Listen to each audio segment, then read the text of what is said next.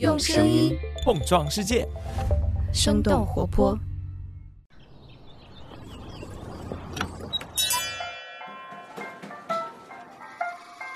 您的生动早咖啡好了，请慢用。嗨，早上好呀！今天是二零二二年的三月四号，星期五。这里是生动早咖啡，我是来自生动活泼的梦一，几条商业科技轻解读，和你打开全新的一天。前几天我们的早咖啡节目里提到了字节跳动旗下的四大在线教育业务停运的消息。双减之下，字节的大力教育不仅业务线进行了大调整，去年下半年他们还经历了两轮大幅度的裁员。然而不久之前，大力教育的出海业务却传出了一些新的突破。他们在二零二零年底推出的高中数学拍照搜题 App。Golf Math 在海外上线之后，经过一年多的时间，在 Google 商店的下载量突破了千万。而 Golf Math 的官方也表示，他们的累计下载量已经突破了一个亿。那么现阶段对于国内的教育公司来说，是否是一个出海的好时机呢？国内的教育产品能否成功卷出海外呢？我们在几条商业科技动态之后，和你一起来关注。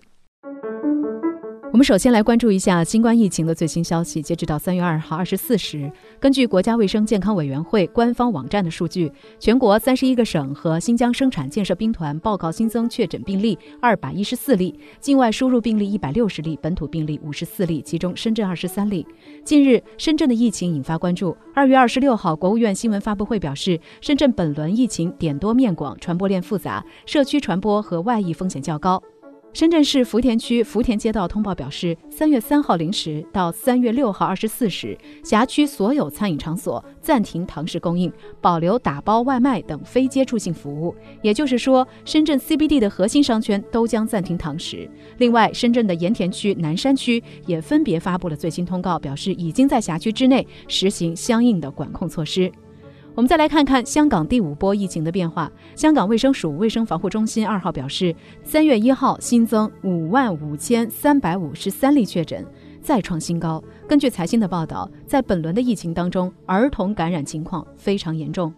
截止到二月二十八号，入院的一千九百三十九名十七岁或以下儿童当中，有大约百分之四十的是两岁或以下的幼童，有四十九人需要进入 ICU 接受治疗。根据新华社的报道，香港亚洲国际博览馆一号馆改建的方舱医院在三月一号正式启用，并且在当天中午收治了首批新冠肺炎确诊病患。方舱医院主要收治十八到六十岁的新冠肺炎确诊患者，而医院有限的设施则尽量的供给六十岁以上或严重慢性病患者使用。接下来，我们关注一下美团、饿了么所颁布的商户佣金减免政策。三月一号，美团宣布对疫情地区和经济困难商户降低技术服务费，并且承诺二零二二年实现费率透明化、全国覆盖。那在继美团之后，饿了么在三月二号宣布将首批投入两千万元现金，为在一到二月被列为疫情中高风险地区的八十七个区县的所在餐饮商家实行佣金减免。二月十八号，国家发展改革委等十四部委颁布关于促进服务业领域困难行业恢复发展的若干政策，其中要求外卖等互联网平台下调餐饮业商户服务费的标准。政策颁布的当天，美团股价下跌近百分之十五。根据远川研究所的分析，这个政策文件是一个囊括了餐饮业、零售业、旅游业等众多行业的纾困措施，而并非针对互联网外卖平台强化监管的文件。另外，这一政策要求平台给予的商户服务费的优惠，也并非是一个永久性的调整。下面我们把视线转向国外。根据路透社三月三号的报道，亚马逊公司周三表示，他们计划关闭在美国和英国的所有六十八家实体书店和其他的零售店。那这次的事件也标志着亚马逊在线下零售店一次长期实验的结束。自从二零一五年亚马逊在西雅图开设第一家书店之后，他们就在零售业尝试了一系列新奇的想法，比如说没有收银员的便利店、超市，以及一种名字叫做“四星级”的销售手段。那这种四星级模式的门店主要出售的商品呢，都是在亚马逊线。线上评价达到四星级以上的畅销商品。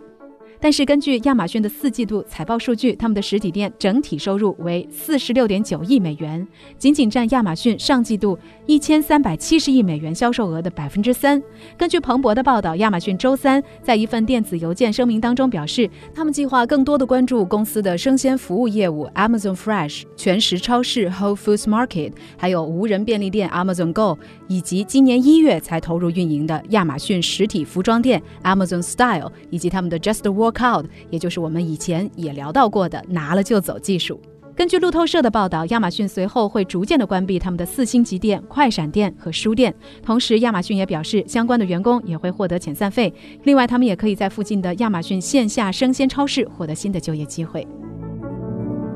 那下面的时间要和你一起来关注一下在线教育的出海。去年双减政策的落地，引发了国内在线教育公司的战略调整。同时，疫情让在线教育加速了在全球的渗透。对于国内在线教育公司来说，现在是否是一个出海的好时机？国内教育产品自身有些什么样的优势？同时，他们又可能会面临哪些挑战？那我们在一条小小的早咖啡动态之后，马上和你一起来关注。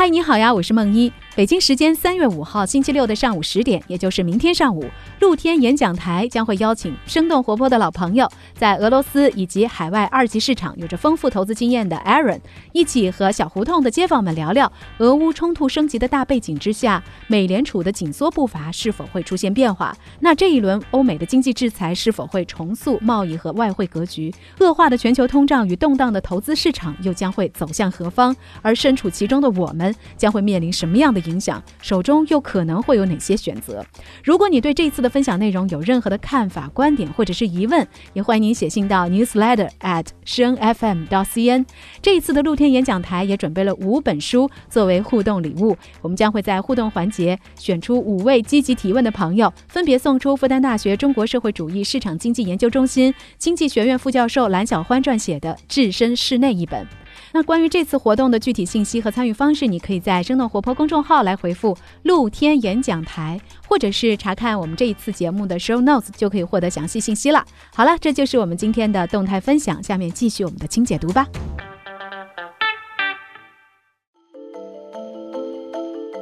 双减政策落地之后，国内各家教育机构被迫走向了转型之路。除了开辟职业教育、素质教育等全新的业务线外，出海也成为了一个选择。其实早在几年前，也就是国内在线教育飞速发展的时期，就掀起了一波出海热潮。二零一七年，VIP Kid 开展中文出海业务 Lingo Bus。二零一八年底，好未来全资收购了以色列少儿编程学习平台 Code Monkey，并且在一九年在美国上线了专教数学竞赛的硅谷分校。同时，猿辅导成立了猿印和猿竹两家公司，专做印度教育投资。当然，我们前面所提到的由字节孵化的大力教育，也是行业当中出海比较顺利的一个。他们旗下的拍照搜题软件 g o t h Math 在海外上线一年以来，就在 Google 商店的下载量超过了千万。另外，大力教育近期出海的行动，在他们的招聘官网上也露出冰山一角。目前，他们正在招聘的有韩国、越南等地方的运营岗位，主要负责当地市场的调研和用户需求的挖掘等等。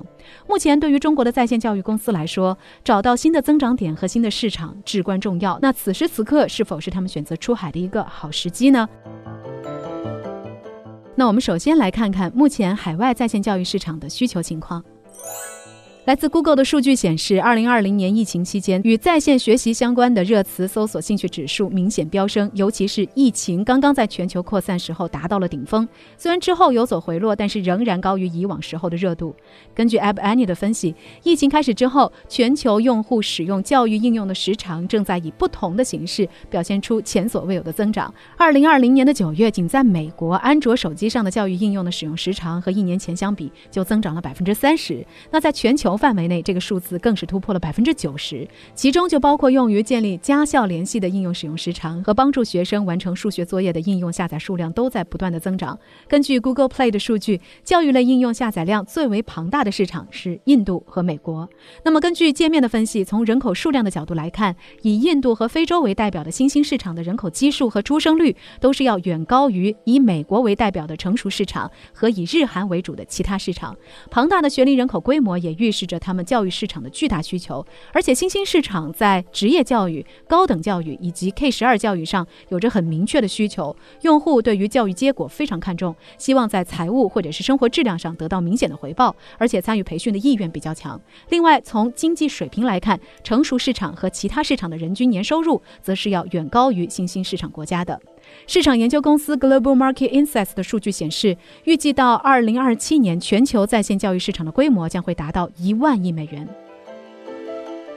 那么目前来看，国内的教育产品，它们有些什么样的自身优势呢？优势之一，成熟的产品形态和内容。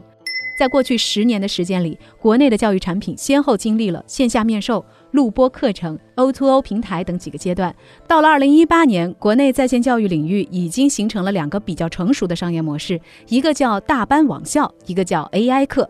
经过多年探索的国内教育产品，不管是在对教学内容的研究上，还是对教学交互过程的理解上，都有了全面的提升。他们既平衡了知识传递的效果，让学生更有效率地提升学习成果，同时对公司来说也提高了商业效益。另外，从内容层面来看，一些前端的内容服务品牌，比如洋葱数学、爱学习等等，其实也都给行业里的其他商户提供了优质的内容。另外，再从工具层和基础层来看，也出现了很多专注于教育行业，或者是把教育行业当成是重点服务行业的服务商，比如提供了在线教师的 Classin，为在线教育公司提供市场咨询服务的一招科技等等。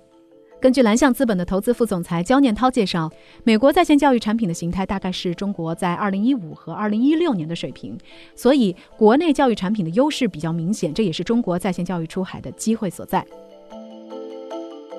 优势之二，相对完备的技术服务体系。根据界面的文章分析，现阶段的海外市场以直播和录播形式的在线教育产品需求为主，而且教育场景的课堂直播对于实时互动性的要求极高。那这种情况之下，如何搭建高质量的线上课堂是出海企业需要考虑的重点之一。而近些年来，国内的在线技术更迭不断加快，从云服务到网络服务，从平台搭建到工具开发，从课件制作到运维管理。国内市场中也涌现出了很多相关领域的明星公司，比如声网、拓客云、保利威等等。我们以全球实时互动云服务第一股的声网为例，他们的在线教育解决方案就包括实时音视频、实时消息、实时录制、教学 AI 应用等功能。同时，他们也可以实现这些内容的全球超低延时和精准同步传输。根据了解，声网在教育行业的客户主要包括新东方、好未来、VIP Kid 和学而思网校等等。优势之三，大量的出海经验。大概从二零一零年开始，中国新经济的各个领域其实都在经历着从中国制造到中国品牌的转化。比如说游戏行业，像米哈游、莉莉丝、网易、腾讯等公司，在二零二零年原创游戏的出海营收就达到了一千亿人民币的规模。而在消费电子行业领域，在印度和非洲市场，中国的智能手机的市场占有率也是超过了百分之七十。另外，像 TikTok 等等互联网出海产品的成功，其实对于未来中国教育类产品如何出海，如何在不同的市场找渠道、做流量、做分发，也都提供了非常多的经验。特别是字节旗下的出海教育产品，还具备了流量推广优势。根据全球社媒数据研究院 Knox Influencer 的不完全统计，从 TikTok 的营销热度走势来看，字节旗下的 Golf Math 在二零二一年五月开始通过 TikTok 网红营销，那全年下来，这款应用的相关内容在 TikTok 上的总互动数量达到了十二点二一亿次。当然，对于出海的教育产品来说，有机遇也会伴随着挑战。那我们来看看他们的挑战主要有哪些。挑战之一来自监管的系统性风险。以印度为例，在 golfmas 之前，字节还曾经在2020年的三月，在印度市场推出过一款名字叫做 SnapSoft 的拍照搜题 App。2020年的四月。印度政府更新了外国直接投资政策，那来自中国的投资必须通过政府审批路径，而政府审批的时长短则一两年，长则三五年，相当于直接把投资的道路给切断了。后来，印度又禁止了包括 TikTok 在内的五十九个来自中国的 App。虽然 Snapsof 之后仍然运营了一段时间，但是在去年十一月，字节跳动还是选择将其解散。挑战之二，竞争激烈。虽然 GolfMath 上线一年以来成绩斐然，但是总的来说，竞争对手仍然不少。根据 App Annie 今年一月的教育类应用下载和收入排行显示，GolfMath 排在全球榜单的第十二位。那相比排名第四的英国同类搜题 App。Photo Math 还有一定的距离。那在基础设施发达而且市场环境成熟的美国和欧洲，K 十二启蒙、STEM 还有信息化平台都有经过多轮融资的本土产品。而在临近的日韩市场，线下机构普遍，而且民众对于外国品牌的接受度相对较低，所以国内的教育产品在欧美和日韩市场一定会遇到非常激烈的竞争。挑战之三，部分地区的基础设施不完善。在竞争不那么激烈的东南亚、非洲等等新兴市场，面临的最大问题实际上是基础设施的不完善，比如说互联网使用率比较低、购买力不强等等。根据联合国贸易和发展会议的调查，一些最不发达国家的互联网使用率仅仅为五分之一，在许多发展中国家，只有不到百分之五的人口会在线上来购买商品或者是服务。挑战之四：实现本地化的困难。